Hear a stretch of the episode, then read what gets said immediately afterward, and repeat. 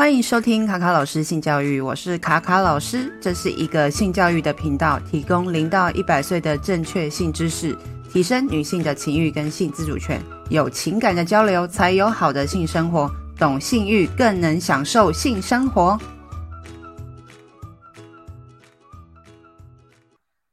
Hello，大家好，我是卡卡老师。那五月是一个让大家联想到母亲节的一个温馨的月份。那今天的节目主题呢，是要聊聊未婚妈妈。那其实有些人不一定就是准备好要迎接新的生命，或是那么想当妈妈。那最近就是为什么特别针对这个未婚妈妈的族群，想要来呃做一集节目呢？是因为最近刚好呃我有一个 case，刚刚也要上一些性教育，是针对未婚怀孕跟身心障碍者的呃性性教育。所以我觉得在上他们的课之前，应该也要多了解这些族群。那刚好自己的读书会有一位成员是社工师，他也是专门在做呃未婚妈妈的安置，然后想说多了解这个族群，就是邀请他是不是可以跟我们多聊这个部分。然后如果我们身旁有这样的人，哦、有遇到这样的困扰的时候，我们可以怎么协助他们？有什么样的资源可以去转介给他们，也是一个很好的一个资讯。那我们这一集的节目就邀请善牧基金会的林心园主任尹雅群，尹主任.好，自带掌声。那先请雅群先自我介绍一下。嗯、呃，大家好，我是雅群，嗯、呃，我是一个社工师。那我现在就是在呃项目基金会宁心园，主要做那个未成年怀孕或是特殊境遇怀孕的一个青少年的服务。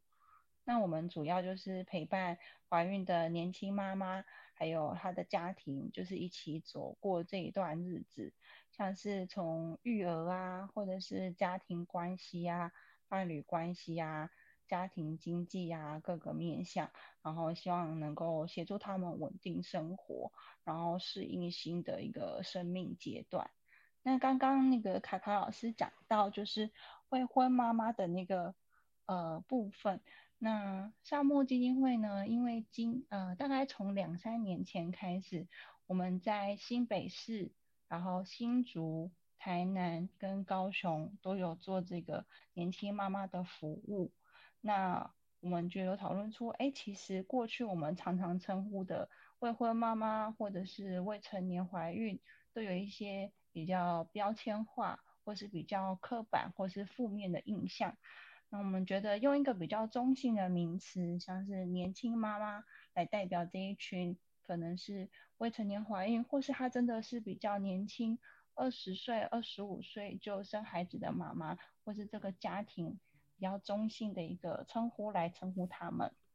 嗯，对，所以我们之后也不一定要用呃，就是用比较标签的这种方式去形容未婚啊的妈妈们，就是。年轻妈妈们，就是也是一个，我们可以试着练习用这样方式去称呼他们。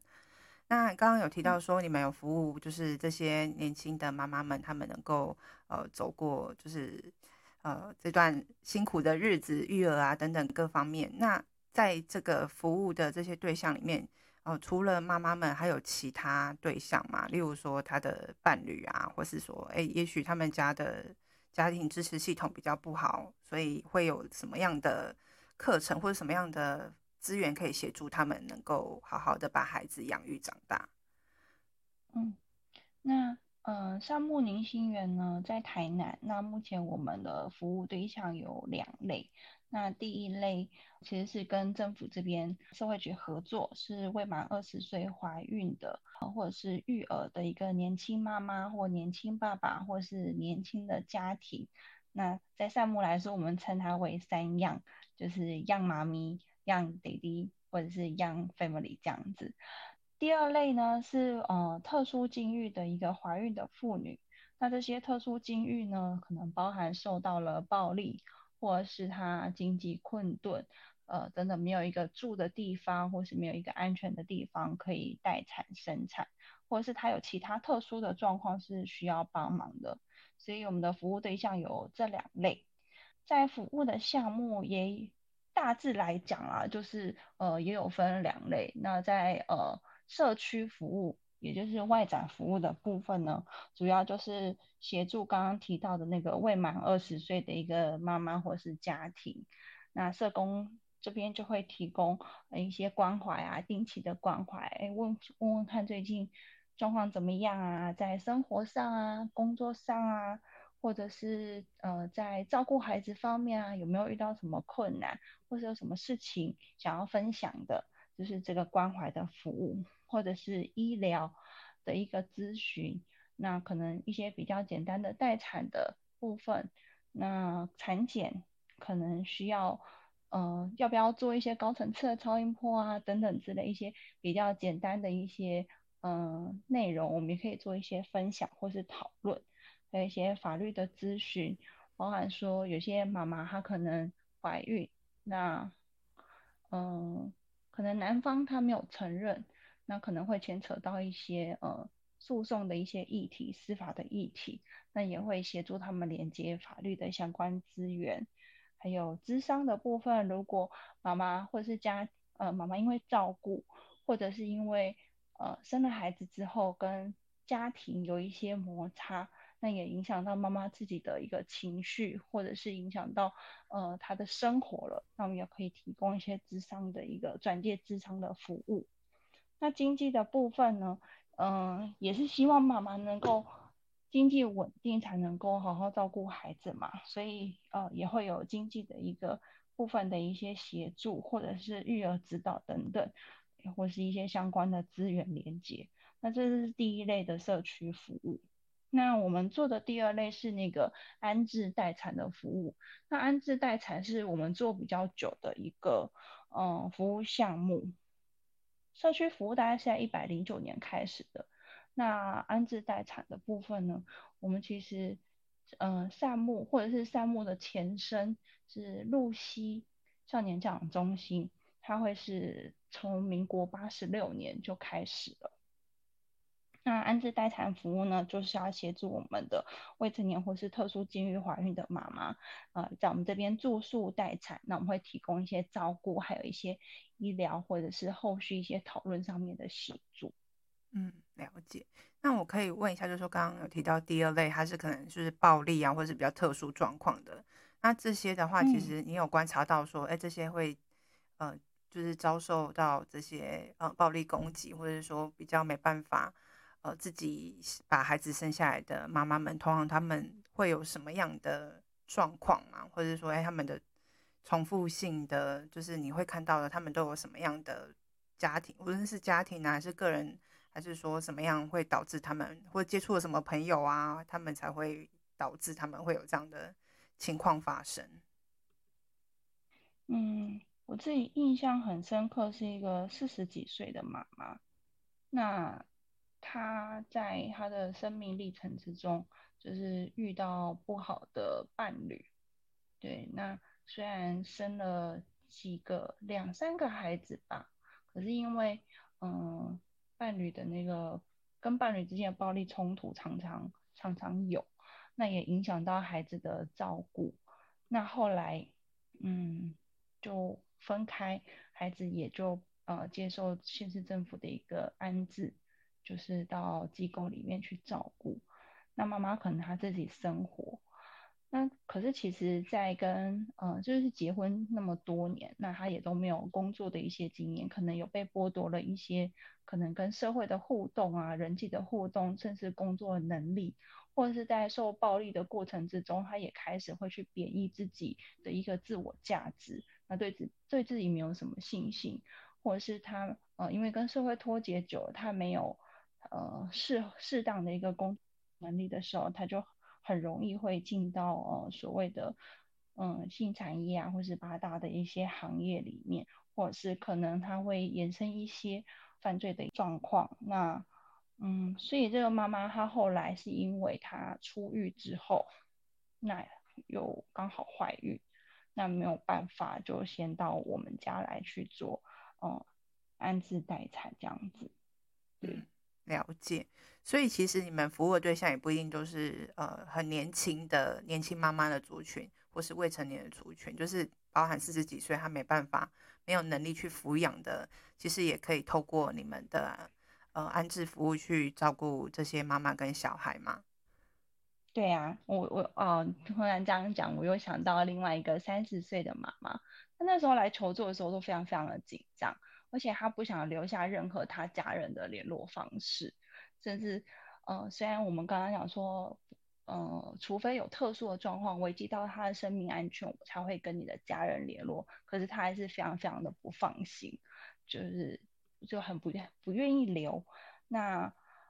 他那时候刚来的时候就很想要帮孩子赶，想要赶快生一生，然后就让孩子就是出养，就是他再也不想，就是再跟这个孩子有一些接触或是瓜葛，因为他很怕被大家呃指指点点，或是有一些呃说话啊歧视等等，所以他希望把这段过程、这段记忆就是很安静的、很低调的处理掉这样子。可是。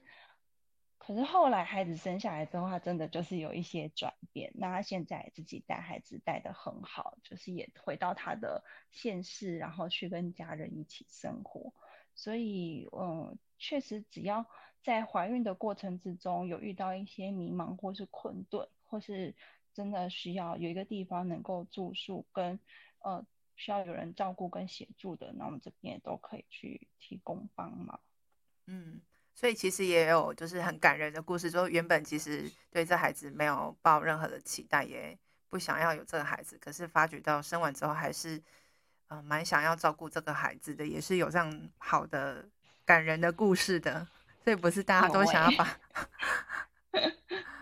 对啊。好，那想问一下，就是因为其实呃一般人对于就是安置啊或者出养，刚刚也有提到出养嘛，那其实那这样。在这个你们的服务当中，就是它这个流程上面，就是有什么样的差别？也常常听到很多人说：“哎，我想要收养孩子，或是领养孩子。”那到底这些名词之间到底有什么样的差异？这样子？嗯，对，确实很多人会，好、呃，会会对于出养或是收养这个名词不是那么了解。我先从安置开始聊起。其实宁轩以前是真的蛮有名气的。如果说是在台南说露西的话，可能有一些妇产科医师或护理师，或是教会的一些人员都有听说过。那如果说遇到像是呃未成年怀孕啊，那妇产科的医生或护理师觉得这个家庭或是这个妈妈需要协助。或者是知道说他们家想要把孩子出养的话，都会帮他打电话来我们这里做询问这样子。那呃，刚刚提到就是宁选安置的部分，就是主要提供所谓的安置待产。啊、呃，我们过去的经验是发现说，当年轻妈妈发现自己怀孕，或者是被别人发现说，哎，怀孕的时候，其实大概已经都六七个月了。大家有时候可能会觉得蛮不可思议的，但是真的大部分发现的时候，大概已经是六七个六七个月。那优生保健法是规定二十四周之后，就是嗯是不能够有堕胎或是对，对，没错。那嗯，所以他们那时候被发现的时候，可能就没有其他的选择。事实上，我觉得在嗯经验里面，大概二十周之后，就真的比较少。有医师会愿意协助，就是堕胎啊的这个手术这样。那嗯，因为大概妈妈怀孕发被发现的时候七个月了嘛，所以肚子比较明显。那如果妈妈她不不太想，或者是她的家庭家人不想被亲戚啊，或是邻居发现她怀孕生孩子。然后那时候就是也想讨论好说要将孩子出养的话，就会来家园安置，就是来家园住的意思。嗯，那在安置过程，我们通常会经过就是电话的一些了解啊，然后初步的了解跟咨询，然后会约那个面谈评估。那面谈主要是去说明说家园的一个服务内容，然后还有一些家园的一个生活的一个规范。那也是想要面对面的了解妈妈的，呃，个人的意愿，还有观察他们家庭的互动关系等等。那最后会再经过体检这些过程，那呃才会到家园去居住待产。那在家园待产的一个期间，啊，我们主要就是协助妈妈的一个生活起居，那也会按那个产检的时间带她去做产检的医疗。那家园里面也会办理一些呃，可能怀孕的时候的一些身体的乳房的护理呀、啊，或者是一些育儿的课程，让妈妈们能够先熟悉或是呃知道一些育儿的知识啊，或者是技巧，包含说怎么泡奶粉啊。然后怎么拍拍打嗝啊，还有奶瓶的消毒啊、清洁啊，然后呃宝宝的那个尿布的更换啊，还有洗澡啊，怎么样抱 baby 啊，其实真的是蛮细微的，在做一个很像坐月子中心的课程呢。对，但是我们提早做，在她怀孕的时候就先做了。嗯，对。就用假娃娃先让他们做练习，因为其实我们不是只有接受一般的妈妈，其实我们还蛮蛮时常会遇到身心障碍的妈妈的。嗯，对，那可能在指导，就是让他们学习，嗯、呃，这些育儿的一些过程，其实需要花更多的时间。那有一些妈妈是虽然她有身心障碍或是智能障碍，她可能学的比较慢，或者是嗯。真的不行，我们也可以在这个教的过程之中，事先先评估说，啊，那他真的不行。所以当孩子在出生之后，他是没有办法独自照顾这个孩子的，所以我们可能需要另外帮这个 baby 找其他的照顾资源。对，那就是我们可能会在妈妈住进来的过程之中，呃，就办理一些育儿的课程。嗯，然后，呃，我们也会去做各式各样的一个。嗯，培养妈妈自立生活的能力的一些课程活动，像是烹饪啊、烘焙啊，或者是一些财务的一些职能啊，啊等等，然后嗯，甚至规划自己的休闲娱乐，都会是我们的课程之一。那在住的时候。更重要的两件事，一个是跟家庭关系的一个维系跟修复。有些人会因为她怀孕，那就跟家庭有很激烈的一个冲突或是拉扯。哦，那呃有时候她来家园住，她可能跟家庭的嗯、物理距离拉开了。那我们就会透过书信啊，或是电话啊，或是一些 app，然后跟妈妈讨论怎么跟。呃，家长不管是爸爸或妈妈，呃，来来互动，然后来聊天或是分享状况，然后维系他们亲子之间的情感，或是修复他们之间的情感，就是被怀孕这件事情撕裂的一个状况。然后也会跟另外一个重点，其实是跟妈妈讨论接下来孩子的出养或是留养，就是刚刚提到的，哎，出养跟留养的。差别，或是出养、留养跟收养又是怎么一回事？这样子。那在家园里面，我们通常会跟妈妈去讨论出养跟留养。那它是一个蛮漫长而且很细腻的一个过程。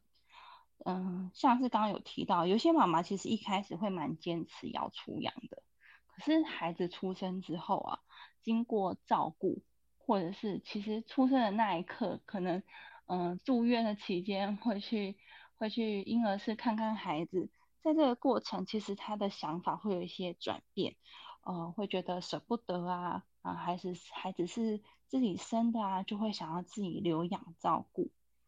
那有一些妈妈，她其实有时候一开始是很坚持留养的，可是，在客观的评估上面，会发现他的一个家庭环境，或是支持系统，或是他们的嗯、家庭经济，或是妈妈个人的经济。能力或者是其他的各项能力，如果要留养是真的蛮辛苦的。我印象很深刻，是一个身心障碍中度吧，智能障碍中度的一个妈妈，那她就非常坚持的想要留养。我觉得这过程有点悲伤啦，因为，嗯，因为他真的就是照顾的技巧或是他的职能真的比较不足，那所以一开始他的。呃，亲戚都希望他能够出养，可是因为妈妈很坚持啊，所以我们很坚持留下来自己照顾，所以我们也没有办法强迫他。那我们就说好，那我第一个月先帮你找嗯保姆，二十四小时照顾宝宝，那你先好好坐月子。那同时我们也开始教他一些呃育儿的技巧，然后去他家里去盘点他家的一个呃经济或是环境，希望能够把它打造出一个比较适合照顾孩子的环境。然后呢，是我第一次去他家，我觉得真的有让我吓一跳哎、欸！发生什么事了？就是，你知道我那时候最震惊的是他们家的厕所是没有马桶也没有热水器的。他们是住在比较乡下的地方吗？还是什么？对，比较乡下一点的三合院。嗯，对。然后，所以他们家，嗯、呃，也没有所谓的，就是那种电热水瓶。好，那，嗯，妈妈，嗯、呃，妈妈是跟爸爸一起住这样子。嗯。那爸爸年纪很大很大了，然后身体的健康状况跟机能也不是很好，所以。嗯，整个就是家家庭的支持系统比较不足，不过他们亲戚是都住在附近，那也也偶尔是可以提供帮忙，但没有办法一直。嗯，那我那时候去他家，除了让我很震惊的是，他们家没有呃啊，厕所没有马桶，没有电热水器，冬天没有办法洗澡，然后也没有电热水瓶可以泡奶或泡饮品。另外还发现妈妈的弹簧床是没有那个床罩，然后而且整个弹簧床是黑色的，就是还有一些破损。卫生习惯就是还有居住环境没有那么的有，就是那么好这样子。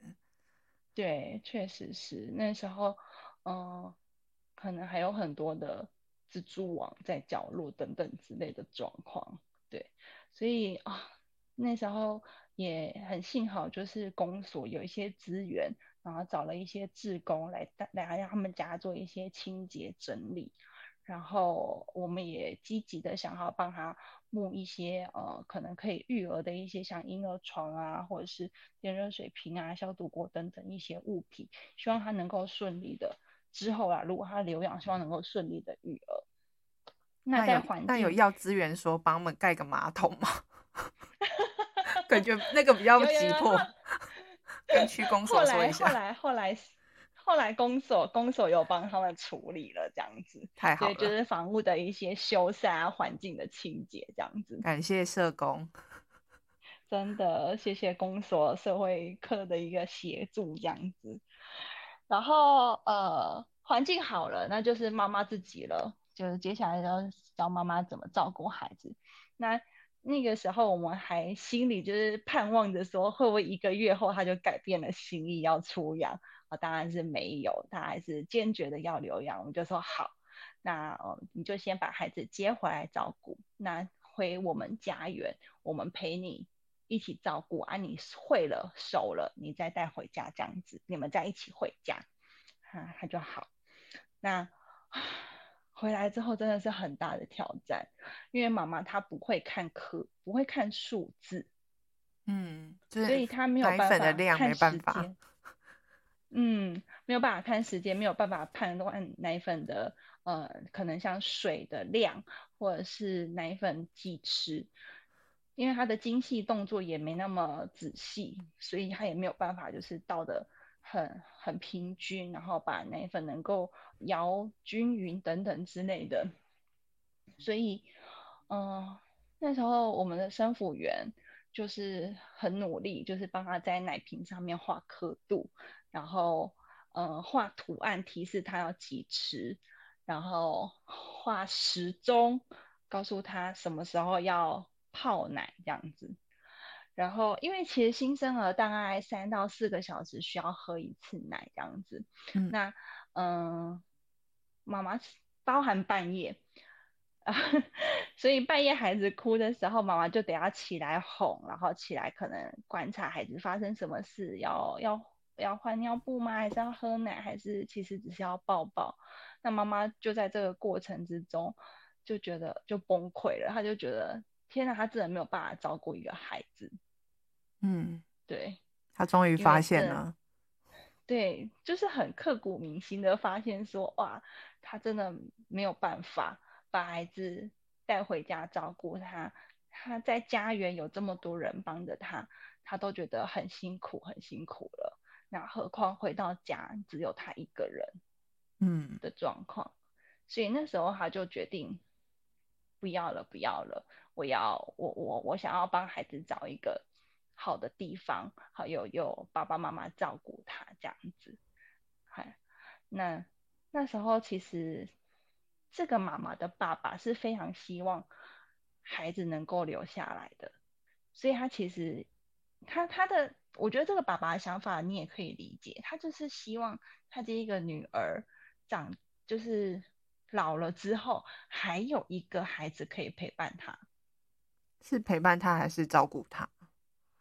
嗯，都有。嗯，对。但爸爸可能没有想到，在这个宝宝长大之前，是这个妈妈需要照顾这个宝宝的。嗯，那这个妈妈可能真的没有办法，嗯，承担这样的一个照顾的一个照顾跟教养的一个责任跟过程。听下来真的还蛮难过的，觉得蛮、啊、就是啊，对，所以嗯。哇，刚刚讲到什么？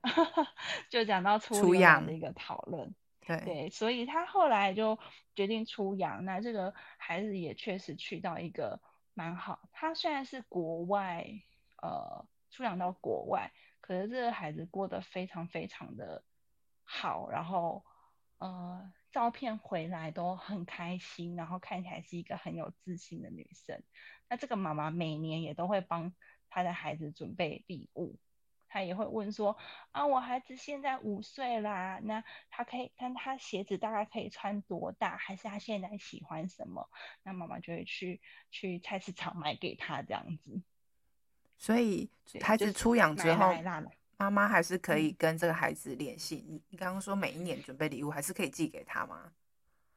对对，就是还是可以透过那个嗯、呃、收出养的机构，然后来联系。包含说可能寄送礼物啊、卡片啊，或者是呃收养家庭这边可以把孩子的照片能够回传回来，那社工也会提供给呃出养的妈妈，让妈妈知道说哦现在孩子呃的生活状况这样子。嗯，了解。对，那出养的话，你刚刚提到说是国外嘛，那可是其实台湾人自己也有，我听过身旁有一些人也想要是。怎么？就是也是想要领养小孩，然后他们的那个流程是一样的吗？嗯、出养跟领养，嗯，好，就是收领养就是收养嘛。那刚刚讲，其实出养是一个蛮漫长的历程，收养也是，收养也是。所以、嗯、这个讲哦，这我我我我曾经讲给我们的妈妈听，我一讲我大概可以讲一个小时这样子哈 啊，因为节目时间有限。因为它的过程啊，跟细节真的太多，然后我就大概讲一下出养的一个状况。但是我大概也只能呃粗略的分享，就是善牧基金会台南婴儿之家的一个服务过程啊。那出养的部分呢，原则上是嗯、妈妈或者是家跟家人讨论之后，决定要把孩子出养。那首先他会先进行一个。安置就是孩子会进到机构里面先做照顾，那照顾之后会有社工去评估这个孩子的那个出养的必要性，是为什么这个家庭或是这个妈妈会希望孩子出养，是不是发生了什么事情？那这些事情这些困难有没有机会透过一些资源的介入，然后能够获得改善？因为对于孩子来说，他的呃，最佳利益可能就是跟他原生家庭一起生活嘛。那如果其实这个家庭遇到困难，只是一些，只是呃，如果借转借一些社会资源介入的话，他可以获得一些改善，那他们就还是可以继续照顾这个孩子的话，就会想要先进行这个部分的评估。那如果说，哎，评估之后确实有这个出养的一个必要性呢，那就会进到我们的出养程序。那包含说，呃，像刚刚提到需要观察孩子的身体健康状况啊，或者是需要再跟家人，呃，妈妈多谈一些，然后确认他们真的要出养，那才会进到我们所谓的媒亲会议。那呃，就是媒合，就是出养的宝宝跟收养的家庭的一个会议。然后如果有媒合成功，因为其实。在媒亲的过程里面，包含说出养的宝宝的妈妈，她可以提出说，我想要，呃，我的孩子被什么样子的家庭收养，嗯、呃，他可能是，呃，跟阿公阿妈一起住的家庭啊。或是他是有手足的家庭啊，或是他是信仰什么宗教的家庭啊，或是他是居住在台湾的哪个县市吗？不，哈，指定县市什么的会吗？哦，县市比较困难，但可能哪一区北中是比较有可能。哦、对对对对对。好，就是呃，妈妈可以抛出一些她的期待，那社工也都会去跟妈妈讨论为什么，包含说像取名字啊，那也都会去问妈妈说，哎，为什么会帮孩子取这个名字？社工会想要帮这个孩子留下一些蛛丝马迹，让孩子知道说，其实妈妈是很用心在对待他的，把他呃出虽然出养了，可是不是代表妈妈就呃不爱你或者是不要你。那其实是妈妈在现阶段有一些困难或是苦衷，那社工会把一些很细微的东西收集起来。那嗯，经过媒亲会议之后，哦，相对的啦，收养的家庭他也可以提出他的期待跟需求。对，那就透过那个媒亲会议的讨论，那有没合到的话，就会社工就会分别跟双方去谈说，哦，现在你。宝宝有一个很适合的家庭，他们家是怎么样的？那如果家长这边同意的话，或者是收养方这边同意的话，就会进行到试养的阶段。那试养大概也会有大概六个月左右。那过程之中，收收养的爸爸妈妈会需要来上课，那社工也会去家里去看一下他们收养跟照顾的状况，然后最后。嗯，才会走到法院的程序，法院的裁定。其实这个过程最快真的也要一年。嗯，对，那这个是呃出养的一个流程。那刚刚提到卡卡老师提到就是收养，朋友想要收养嘛？那其实呃台湾现在大概有十几间的一个合法的收出养的一个机构。那呃如果朋友想要做收养，他可以先去做咨询。但是成为收养家庭，在呃台南婴儿之家来讲，也不是很也不是很容易或是很简单的事情。他当然也需要一些报名啊、面呃社工的面谈评估啊，还要经过呃上课啊，然后还要经过审查，才能够成为呃我们的收养家庭。而且这些过程大概这样子经历下来，也大概就是好几个月，快一年的时间。那当呃没喝到宝宝，然后还要进入收呃试养阶段，它其实呃有收养家庭说，它 其实也很像一个怀孕的历程。嗯，对的，对，就是宝宝不是突然之间就到你家的，他你们也经过了很多的努力，然后很多的磨合，对，所以呃基金会就项目在前几年有拍一部纪录片，叫做《生命的圆圈》，那就是呃。嗯，邀请导演透过导演的眼光来去访谈我们的年轻妈妈、收养家庭，还有我们回来寻亲的孩子。对，就是有兴趣可以去看一看。好，那你刚刚有提到说会回来寻亲，所以其实他们如果回来想要再去见自己原生生母的话，其实也是可以的。可以，可以。那原则上就是，嗯，透过。就是出养的一个机构，收出养的一个机构，然后来找妈妈的，就是希望呃先跟机构的社工联系，然后说明自己想要呃寻找妈妈，那社工会跟你讨论一些比较细节的过程或是想法，然后再帮你呃再去找找呃妈妈那。也会去理解妈妈现在的一个状况，还有对于孩子会来寻亲的想法，然后再找一个适合的方式，可能可以见面啊，或是有一些书信的往来。对，那都要看个别的状况，不一定。嗯，了解。那刚刚雅群他其实讲的这个整个过程，其实都还蛮完整的。那大家除了说呃会对出养或安置，就是。呃，有兴趣之外，你觉得在你们的服务上，或者说你们的已经做尽善尽美了，就是他照照顾这些呃年轻妈妈有很多的课程，然后教他们谋生的能力，然后你要去评估他们家庭的整个整体的状况。那对于他们来讲，你们的服务，他们是就是他们有没有一些常见的迷思，或者说会对会对你们来说是带来困扰的一些，就是比较不好的印象呢？哦，我刚我刚做这一份工作的时候，我有一个朋友问我一个问题，他是他知道我在做就是帮助小妈妈、年轻妈妈，他就说，哦，那你帮他，你照顾他，啊，他不就会很克谁，就会一直生一直生吗？因为反正都有人要帮忙。嗯，我那时候听到，其实觉得啊，原来大家是这样子看待我们这样的一个服务的嘛。其实那时候就有点。震惊，对，但事实上，其实妈妈们不一定会一直生。那如果她一直生，一定有她还没有处理好的一些议题或是课题，那她可能呃才会一直落入这样的一个循环。所以，嗯，如果就因为这样子不去提供她协助，我觉得这会是让两个年轻的生命。包含说年轻妈妈、小妈妈，嗯，还有她腹中的一个胎儿孩子，都可能会陷入到一个困境里面，嗯，那最最糟糕的可能就是会发生令人遗憾的事情，对，所以嗯，我们希望能够透过这些帮忙，然后还有过程中的一些讨论，然后还有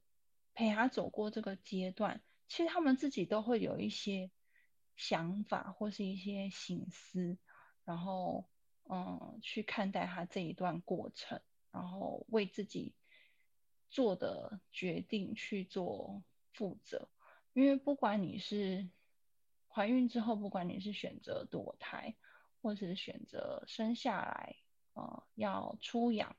或是留下来自己养。其实每一个决定的背后都带有一些相对应的责任跟后果，那他们也在学习的去面对跟承担，所以嗯，不会帮他就一直生呐、啊，对，所以呃嗯，我们只是看见这个生命，对，需要这两个生命都是，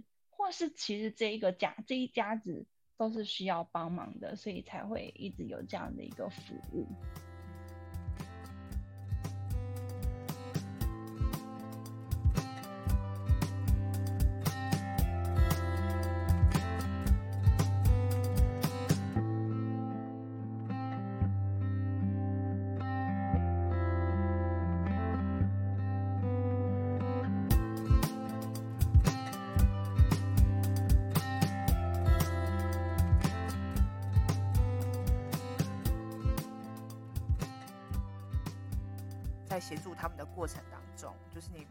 目前有没有遇到一些什么样的常见的困境？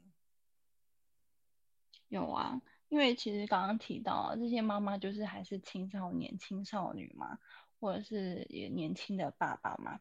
那呃都还是孩子啊，所以其实跟一般的青少年都会有一样的状况，像是可能情绪比较比较嗨啊，或是起伏比较大啊，啊。那我们也有遇过妈妈，就是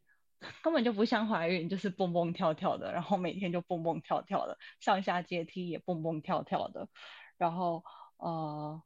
就每天就是很开心，或是很容易因为一些事情陷入比较悲伤难过的情绪，那需要多一点的关怀跟了解。那有一些妈妈可能就会对身体的对身体的照顾，或是她对身体的一些感觉会比较忽略。我印象很深刻，有一个大概十八岁的一般的青少年妈妈，她呃，她那时候怀孕来到我们家的时候，大概是八个多月了。我就问她说：“哎，八个多月已经快要生了哎。”对啊，我就说：“哎，那你大概什么时候发现自己怀孕的啊？”她就说：“大概七八个月。”我说：“哇，那真的蛮晚的哎。那你那时候有呃觉得生理期怎么会没有来？”或是你有注意到这些吗？他就说哦，可能我生理期本来就比较没那么准啊，而且有时候就滴滴答答的，所以啊就觉得嗯也还好吧，对，然后嗯。我说那那胎胎动呢？孩子就是几个月之后就会开始有一些胎动啊，会在肚子里面滚来滚去。他就跟我说，哦，有有有。我那时候就觉得可能就是肚子不舒服，就是那个腹痛，那个叫什么？就是拉肚子那种？就肠胃，对对对，肠胃的蠕动这样子。天哪！我说哇，他心很大，就是很不可思议。对，就是就。就是对感，就是对身体的认识跟感觉就会比较忽略，比较迟钝一点这样子。嗯嗯，那那他是因为妈妈看到他怎么肚子越来越大，因为他瘦瘦的，怎么只有大肚子，他就觉得很奇怪，所以妈妈带他去看医生才，才发现是怀孕了。他自己也非常的惊讶，这样。有一些青少年他可能就会比较没有现实感，嗯，就是可能他就觉得没关系啊，就生啊。呃，生了就会养啊，就养得起呀、啊。可是事实上，可能啊、呃，国中也还在就学，或者是还没有毕业，或者是高中就休学等等，那也没有工作，或者是家庭也没有一个比较稳定的一个支持，那可能就凭借着一股就是这是我的孩子，我要养他，但可能 对于怎么养。的一个规划是比较缺乏的，那需要带着他一起去做一些讨论，这样子。嗯，了解。那照顾这些呃年轻的爸爸跟年轻妈妈来讲，对你们来讲，就是他们呃对你们来说辅导这些人会很危险吗？就是有没有遇过一些比较难忘的经验？嗯，其实照顾妈妈不太会有危险的状况发生。不过，因为青少年的青少女的身体啊，她的发育还没有完全的成熟，那太早的一个怀孕呢，也可能会造成就是胎儿嗯发育或是在生产的过程会有较高几率的一个危险发生。那过去也曾经遇过，可能孩子在嗯。七个多月的时候，胎儿就自己就是停止了一个心跳，对，所以后来我们就会特别请妈妈要去留意，说，哎，每天都要有胎动哦。如果他没有胎动的话，嗯，你要可能这个半天都没有胎动，你要拍拍他，跟他讲讲话，然后看看他是不是还还有还有活着这样子，对。然后也有遇过，可能孩子他出生后有。心脏病，那需要紧急的开刀，可能一个月内要开刀，然后一个月后就是要分几个阶段去开刀治疗。那也有遇过妈妈，她有长期服用癫痫的药，癫痫的药物，那呃就有造成唇腭裂的一个问题。孩子唇腭裂在照顾上面，如果还没有经过手术的话，其实照顾上是有一些技巧需要学习的，对，或者是我们也有遇过说，孩子因为疾病他需要服药，然后那个药因为有对孩子来讲是很危险的，所以他需要非常精准跟细心的去量测它的分量，然后。什么时间吃哪一种药，或是喂多少的奶，那个奶里面要加多少的奶粉，加多少的糖衣，它都有很严格、很严格的规定，包含水都有非常严格的规定。所以在就所以需要妈妈很细心啊。那其实妈妈也就是你在这个过程中，你看到妈妈的一个韧性，她可能真的。是一个很年轻爱，本来是一个年轻爱玩的孩子，可是因为他孩子，她因为他孩子遇到这些状况，她需要变成一个妈妈，需要很细心谨慎。那妈妈也真的就是很努力的学习。那呃，这几个妈妈其实后来都能够独当一面照顾孩子，我觉得是蛮蛮欣慰的，在这个过程之中看到他们这样子的努力，对，嗯。了解，那看到这些就是比较年轻的妈妈们，就是我们一般社会上的大众也会蛮好奇说，呃，他们这些年轻爸爸或年轻妈妈，他们是不是呃什么样的状况会导致他们？就是因为毕竟现在也算有时候学校有，或是我们平常也会了解一些性教育，说，哎，如果要性行为要就是戴保险套，那他们为什么还是有机会就是怀孕啊，或者是说，哎，那比较早去尝试这些性行为的过程当中有什么样的状况？就是说，哎，是他们家庭系统不好吗？还是说他们的家长很少在关注这些孩子等等之类的？嗯，确实，康康老师刚刚讲的这些，嗯，状况确实是很多妈妈，嗯的家庭背景或是他的一些状况，就是刚刚提到的原生家庭的支持系统比较不足，嗯，可能有单亲或是隔代教养。嗯，妈妈或是爸爸比较没有办法关照到他们，或者是嗯阿公阿妈比较没有办法嗯了解孩子的心理这样子，那导致说很多妈妈其实很早就在外面生活，跟朋友在一起，然后比较少在家里，或者是可能就像嗯代间团体这样子，外婆跟妈妈就是很早就嗯生孩子，其实这。这些年呢，我遇过最年轻的外婆也才三十五岁，超小的，比我还小，超惊人，就是非常年轻，非常年轻。对，然后嗯，可是，在服务过程中，我也有遇过家庭系统很好的，就是彼此很支持的。对，那嗯，我印象也很深刻，然后也很感动。他是一个。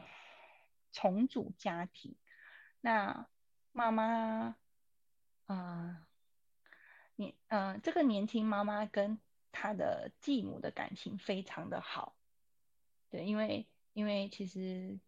就是继母是真的很真诚的关怀这个孩子，小妈妈，对，这个年轻妈妈，那，嗯，可是。这个年轻妈妈就是还是不小心跟男朋友就是怀孕了嘛，那嗯、他们讨论之后，家庭讨论之后，就是想要出养孩子。哇，这个妈妈我真的是我第一次看到，就是来我们家援助，还会带着英文杂志来我们家里的人，是他每天很认真的就是念书这样子，嗯、一边待产一边继续完成学校的课业。那嗯。呃一开始他都很坚持，就是要出养。可是孩子生下来之后，他也，他也就是心里开始有一些转变。他就想想想说，哎，那留养可不可以？那他不太敢跟他的家里说。那我们透过团体的方式，就请老师来带领，然后讨论一下呃关于出养跟留养大家的想法。还有孩子出生之后，呃，自己照顾他的一个心情，然后我们最后也邀请家长一起来参加这个团体，然后啊，在这个团体里面呢，这个年轻妈妈就跟她的家长，就是他的爸爸跟继母说，哎，他想要留下这个孩子，然后在家里照顾这样。那他这时候他爸爸就讲了很。很让我感动，然后我也很难忘的话，这个爸爸说：“我希望这个孩子出养是为了我的女儿，可是我的女儿希望他的孩子留养，是因为这是孩子是他的女儿，所以他为了他的女儿，他就嗯，他为了他的女儿，所以他决定要支持他女儿的决定。”嗯，所以这个孩子现在就是很顺利的在这个家庭接受照顾，这样子，真的很感动哎，就是爸爸支持女儿的决定，然后女儿照顾愿意照顾自己的孩子，就是是自己的小孩都愿意支持这样子，嗯，就是真的会感受到那个包容跟接纳跟支持这样子，嗯，对，所以呃，其实不是只有。嗯，家庭支持系统不好，其实家庭支持系统好，当然也可能会遇到这样子的事情。那只是，嗯，后续大家给的支持程度不一样的时候，就会有不一样的结果啦。嗯，了解。那目前你们就是，嗯，安置跟出养啊，在管理上面有没有什么样的困境？嗯，其实我们这几年的安置的一个需求的人越来越少了。我们过去可能一年会安置到三十位的妈妈，那现在的话，大概一年可能就嗯十位以内。那我们就有去探讨，我们就想说，哎，是不是就是嗯社会越来越接纳，或者是这群妈妈在社会之中开始有更多的资源，愿意去提供协助。那这些资源对我对我们来讲，我们有时候看起来会觉得比较风险比较大，像是可能妈妈会直接在网络上面说，哦，我是未婚妈妈，我现在没有地方住啊，你有没有人可以帮帮我？或是我现在没有钱吃饭，有没有人可以帮帮我？那可能就会有网友提供金钱啊，或是住宿的地方让他去待着。可是这这真的是风险很大的。一个决定跟生活方式啊，可是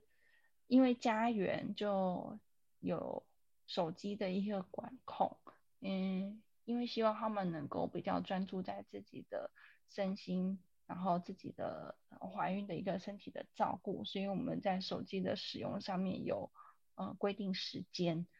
嗯，那对他们来说，对妈妈们来说就会比较感受到被限制。所以有一些妈妈，她会因为手机会被管控，就觉得她可以再试试看。对，嗯，所以目前在嗯、家园的待产的服务，就是目前需求的人越来越少。可是其实社会上，呃，年轻妈妈的数量并比例并没有减少，数量也没有减少太多。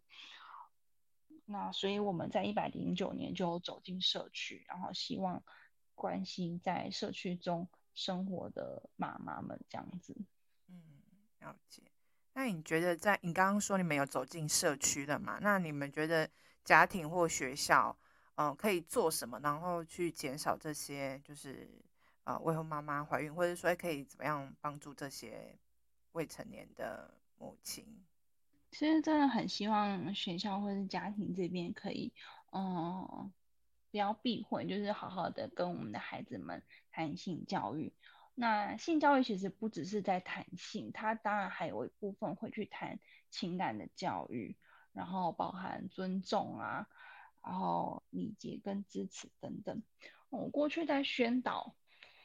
嗯，未成年怀孕的预防未成年怀孕的过程之中。嗯，可能有讲到一些避孕措施啊，那老师就非常的紧张，然后就一直跟我打暗号说不要再讲了，不要再讲了。嗯，哦，那时候真的不是很能够理解老师的担忧啦。对啊，因为嗯，你孩子们不学，嗯，不在我们的。呃，指导下面或是我们的期待下面去学习的话，他们其实现在有很多不同的管道去认识跟学习。那但是这些他们吸收到的这些资讯或是这些知识是呃正确的吗？或者是是符合我们期待的一个比较好的一些观念吗？其实不一定，我们也没有办法把关到。那如果说我们的家庭，家长或是学校老师这边是能够能够有比较适合的适呃年龄的这个教育的话，其实对孩子们来说会是比较好的、有效的，就是预防嗯未成年怀孕的一个状况发生。那当然也需要就是家长啊，或者是学校老师能够态度能够更开放，能够更接纳。让孩子们其实遇到困难的时候，可以去跟师长说这样子。嗯，对啊，就是如果家长或是老师们愿意去谈性的话，孩子比较愿意在遇到困难的时候求救。那你们观察目前就是，嗯、呃，这几年来你在呃这个就是你们的家园里面发觉到这些年轻妈妈们，她们。除了说你们给他们很多的课程，教他们怎么照顾小孩等等之类的，你觉得他们在心理上面还有需要，或是在外在的客观条件，你觉得他们其实最需要的是什么？嗯，就是刚刚讲到的这个被理解跟接纳。因为真的就是只有被理解，还有就是呃被接纳，其实妈妈才会愿意去求助，那我们嗯才会去有讨论的空间。我也曾经遇到妈妈跟我就是非常坚决的，她是打电话来的，然后跟她讨论了好久，她大概才十六岁，然后跟爸爸一起生活，她一直很坚持说她爸爸有嗯高血压，绝对不能告诉爸爸这件事情。嗯，所以我们就我们就 讨论了很久，最后他就挂了我的电话，也没有我我也没有办法，就是继续联系上他，就觉得很很可惜，就是他呃还是没有这样的一个勇气，或者是我没有给他足够的勇气，可以让让我跟他一起去跟他的家长谈了。对，那嗯，如果孩子被接纳。之后他会求助嘛，那我们才能够去讨论说，哎，那我们接下来孩子，嗯，宝宝的要要堕胎吗？还是你要生下来？嗯，生下来之后你会有什么样的一个安排？那才不会发生遗憾的事情，像可能在电视新闻上面看到的厕所产子啊，嗯、或者是就是妈妈生下来之后就把它包在垃圾袋里面。丢进垃垃圾车等等之类的，让人家觉得啊，蛮很难过的事情。对，那呃，我们走进社区之后，也有发现说，我们呃在育儿的这个年轻妈妈或者是这个家庭，他们其实真的是蛮需要很稳定的一个经济，嗯、可能像是稳定的工作，对。可是因为孩子在托婴、托育上面，其实蛮困难的，呃，目前的一些呃公立的一些资源，不管是公托啊，或者是呃公幼，公托目前已经有把年轻爸妈列为就是比较优先的资格，可以先进去，对，但是可能公幼目前还没有相关的一个规范或者是一些呃优势，可以让他们先。先就是排序比较前面，因为毕竟公托跟公幼都很抢手嘛。嗯，对，所以 他们目前就会遇到这些托育上面的一个困难，然后还有照顾上，其实我觉得不要讲不要讲年轻爸妈啦，讲我们可能三十几岁生孩子的呃夫妻，都真的很需要有人来育儿替手这样子。对，真的是养一个孩子需要全村的力量。真的，这句话好经典哦。好，那感谢雅群今天跟我们分享了蛮多个案的故事，然后有感人的，也有就是觉得很遗憾没有帮助到的那个年轻妈妈们。那最后啊，你有没有什么话想要跟就是听众朋友们说？例如说，哎，我们山木基金会一直在做这些很暖友善的服务，希望说能够也有一些善款可以就是。援助你们，虽然说你们有一部分也有呃政府的援助，但是其实你们自己要去负担这些照顾呃年轻妈妈们的其他的很多衍生的服务，其实是很需要大家的援助，无论是就是心理、生理、金钱都很需要。真的，生理、心理跟经济，经济真的是非常重要的。那当然，呃，善牧灵心园。呃，执呃执行长想要持续这样的一个未成年安置、怀孕安置或是特殊境遇怀孕安置的服务，其实都是希望，呃，遇到这样困难的人是有地方可以去，然后是有资源可以提供协助的。那当然，其实要维持这样的营运，它的呃财务的支出是非常大的，包含说我们的人力的一个成本，然后可能包含呃。吃啊、住啊，都是基金会这边负担。所以说，如果大众愿意理解或是支持我们这样的一个服务的话，就是可以上善牧基金会的官网，然后提供一些实质上面的一些协助。那当然也想跟我们听众朋友去分享说，嗯，我们青少女的怀孕生子其实不一定都是不负责任的。因为负责任的方式有很多种嘛，那呃生下来出养，或者是跟男方讨论如何照顾，他们只是比我们早，就是经历了这些过程。但他不一定就是不负责任。对，所以其实这样的眼光可以减少一些，那对他们来讲会更友善，也更会嗯勇敢，然后有自信的，就是在社会上面生活。那也对他或是对他的孩子来讲，这是一个比较健康的一个环境，那他们也会生长的、生活的比较好、比较健康。那如果说有朋友或是家人，呃，遇到就是或是看见就是关于年轻妈妈怀孕或者是育儿的一个状况，可以多一些关怀，因为 养一个孩子需要全村的力量嘛。那我们可以多做一些讨论。然后提供一些协助。那当然，必要的时候，我们真的没有办法的时候，其实也可以联系呃，沙漠基金会或者是各县市地方政府的社会局，呃，来提供一些协助这样子。好，好，现在非常谢谢雅群的分享。然后大家记得要去沙漠基金会哦，贡献一点点的这个爱心，这样子，希望让这些